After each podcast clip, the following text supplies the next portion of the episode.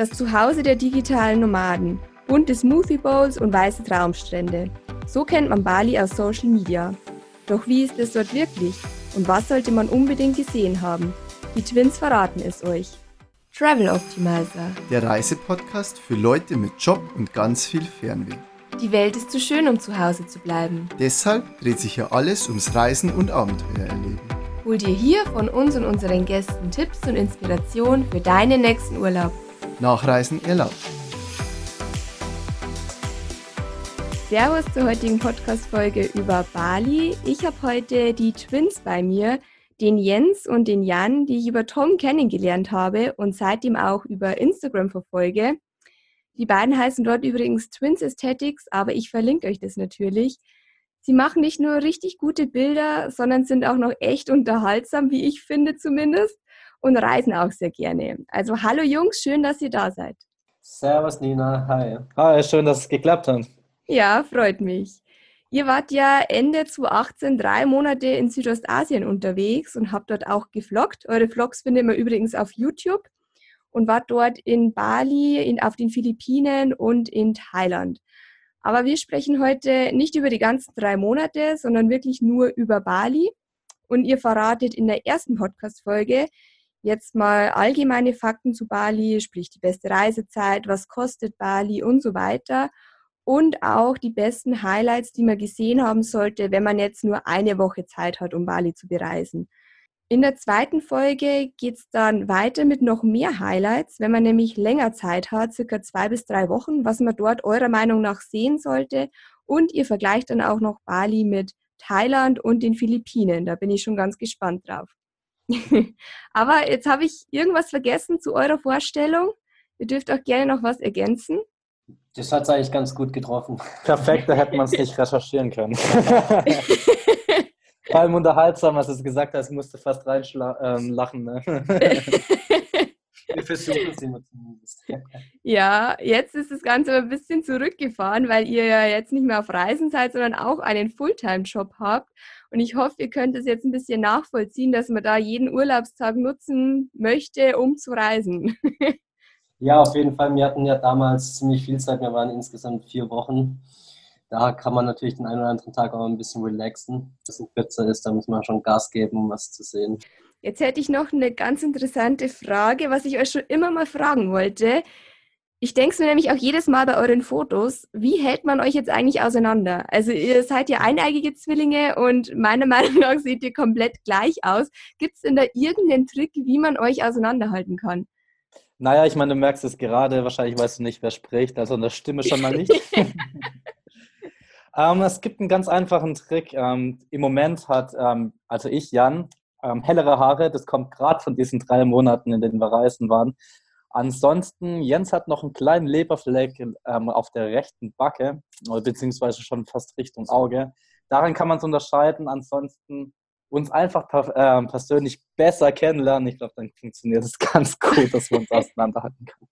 Okay, okay, ich bin gespannt. Ja, das machen wir auf alle Fälle dann mal.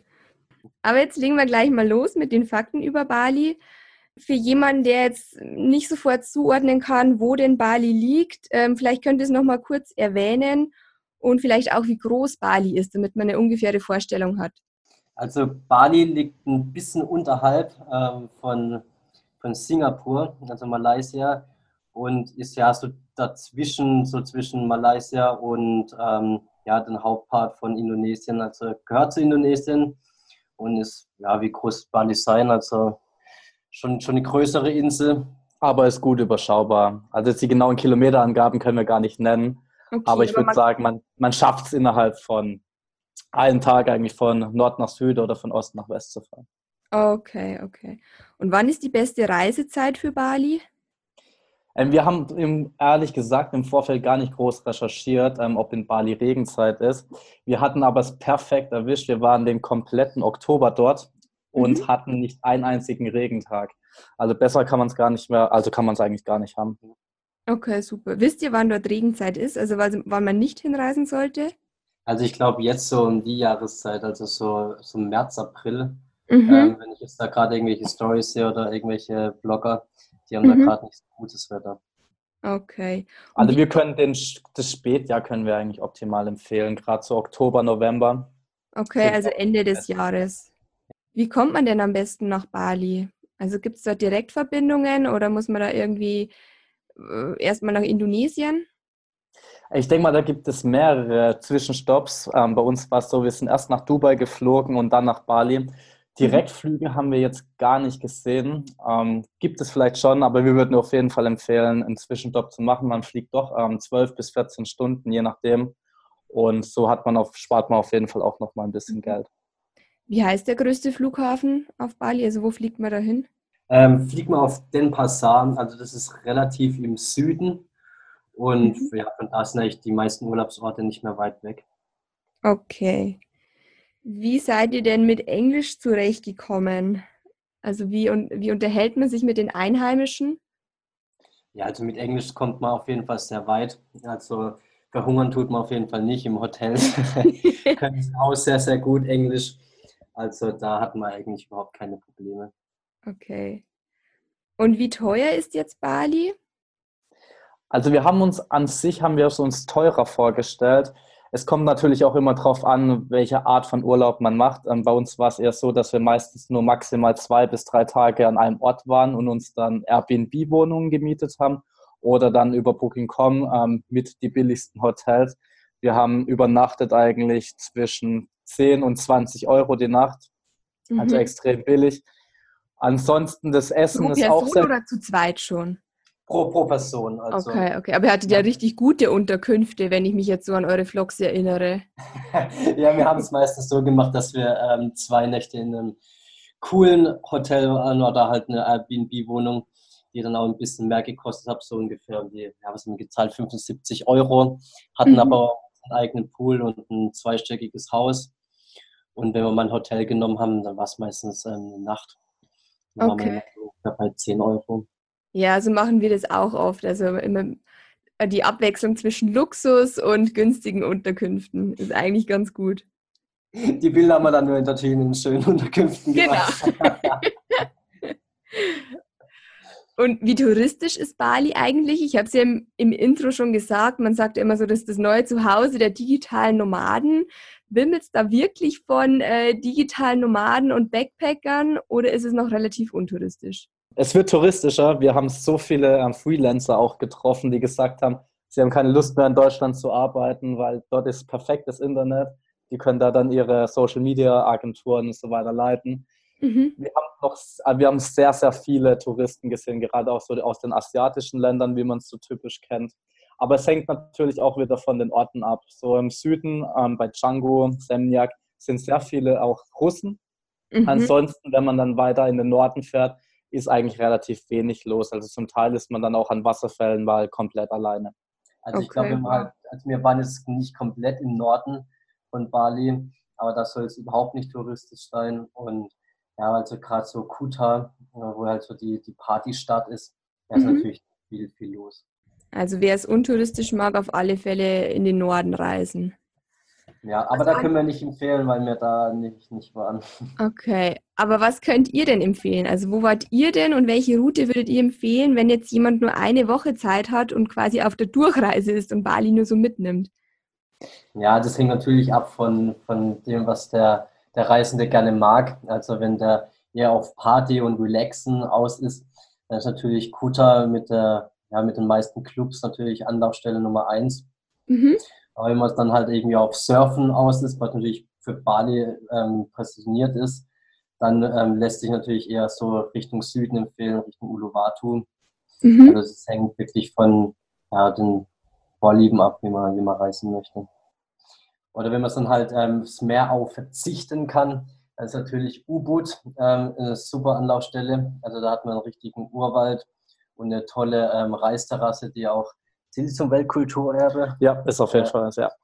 Aha. Ah, da befinden sich die Reisterrassen, weil die kenne ich auch von ganz, ganz vielen Bildern. Die befinden sich in U-Boot. Okay. Ja, die sind sogar in Real Life echt noch fast schöner wie auf den Bildern. Okay. Und was und macht man da? Ist das eher so ein Fotospot? Also geht man da hin, fotografiert einmal die Reisterrassen und geht wieder oder kann man da wirklich durchwandern? Man kann da wirklich durchwandern und das Schöne ist, die werden auch noch ähm, aktiv bewirtschaftet. Das heißt, die Bauern sind dann meistens vor Ort. Man gibt denen ungefähr ein oder zwei Euro, dann kann man über die Reisterrasse laufen und mhm. kommt auch sehr schnell mit denen ins Gespräch. Also für uns war das eines der größten Highlights, die wir in Bali erlebt haben.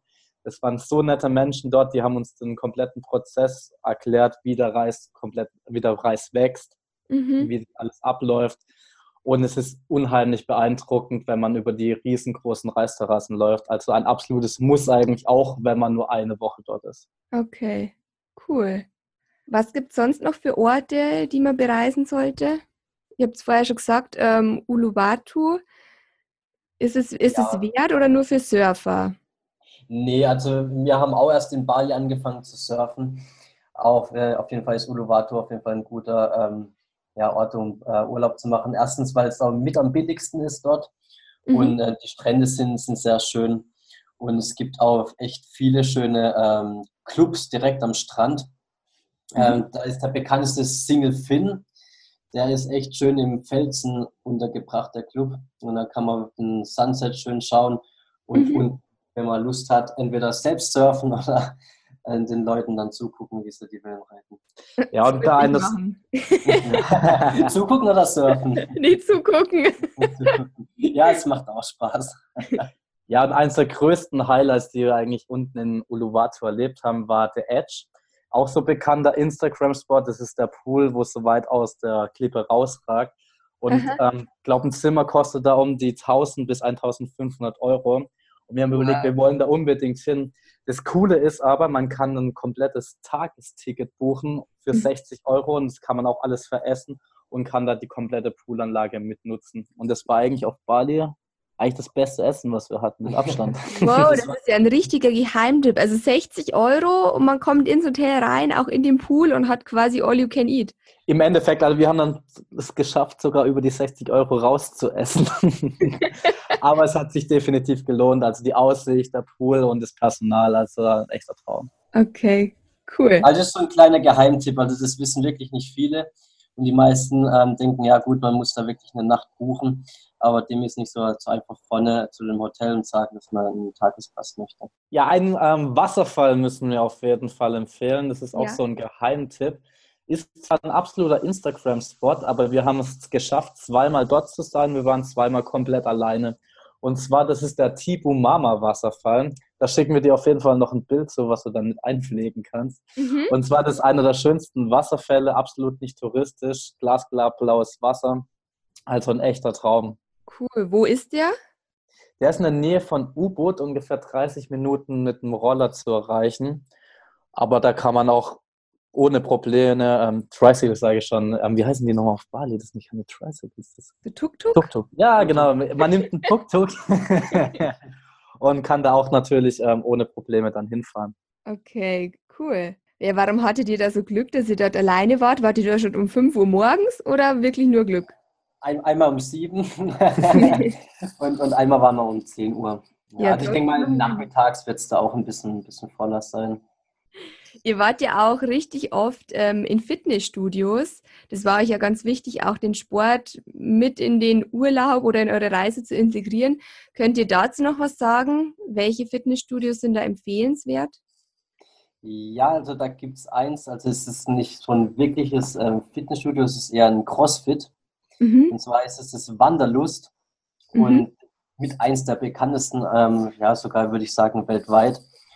Und das ist echt mega cool gemacht. Also da hat es Rasen drin, hat, man kann da Kurse mitmachen. Es ist halt ein bisschen, bisschen teuer.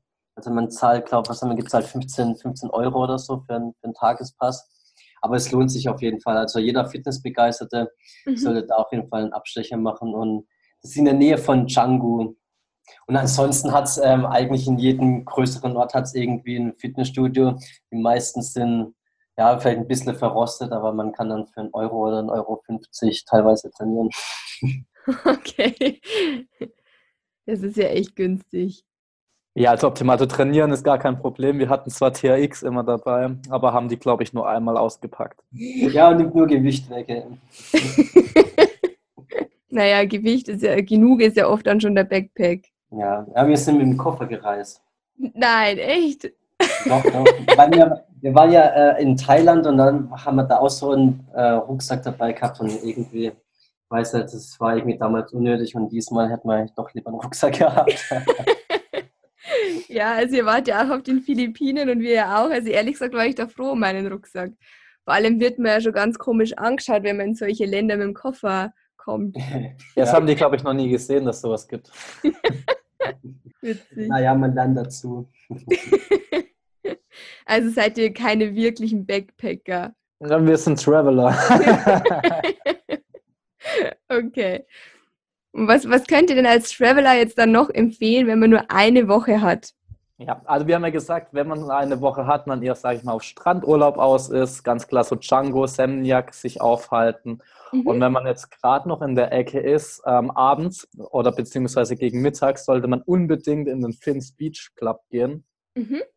Ist auch so eine Adresse ungefähr wie bei The Edge, das, das gleiche Prinzip. Man zahlt ungefähr um die 40 bis 60 Euro, aber kann die dann auch komplett veressen und veressen, vertrinken und ähm, verkonsumieren. Und das sind super coole Vibes, sehr viele Surfer. Man kann da auch nachts noch surfen, weil die dann ähm, Strahler anmachen. Und eigentlich eine super Location, um ein bisschen Party zu machen, so ein bisschen den Sunset anzuschauen. Also von uns auch absolut noch eine Empfehlung, dahin zu gehen. Okay, sehr schön. Für Kangu, äh, Kangu glaube ich, heißt es ja, wo auch. Kangu, Kangu, wir Kangu, müssen. Ja. Also, Hab, habt ihr da noch Tipps? Ja, der Finn's Beach Club ist da auf jeden Fall ein Muss. Ah, Ansonsten, okay. ja, die, das sind halt so die einzigsten Sandstrände auf Bali. Ansonsten ist es dann doch eher mehr Fels, wenn man ins mhm. Wasser geht. Von daher ist es auf jeden Fall ähm, noch eine, ja, eine Empfehlung eigentlich eher so, dann eher, wenn man, sage ich mal, Strandurlaub machen will, dann eher so in Django, Semniak oder Kuta zu bleiben. Ah, okay. Also es gibt gar nicht so viele Sandstrände. Ich dachte, da gäbe es jetzt mehr auf Bali. Nee, leider nicht. Ähm, da haben wir auch gedacht, das ist mehr so, ein ba also Badeurlaub ist jetzt Bali nicht, würde ich sagen, auf Prio Nummer eins. Also man sollte schon also eher so einen Adventure-Urlaub auf Bali planen, anstatt ich, wenn man sagt, okay, ich möchte jetzt nur eine Woche im Hotel, all-inclusive, würden wir an sich jetzt Bali eher dann nicht empfehlen. Okay, okay. Ja, gut zu wissen. Das war auf alle Fälle nochmal eine gute Zusammenfassung und ich verlinke natürlich ähm, nochmal die Sachen, die ihr jetzt genannt habt und mache auch nochmal eine kleine Zusammenfassung auf der Website. Also wer sich jetzt nicht alles merken konnte, schaut einfach nochmal auf der Website vorbei.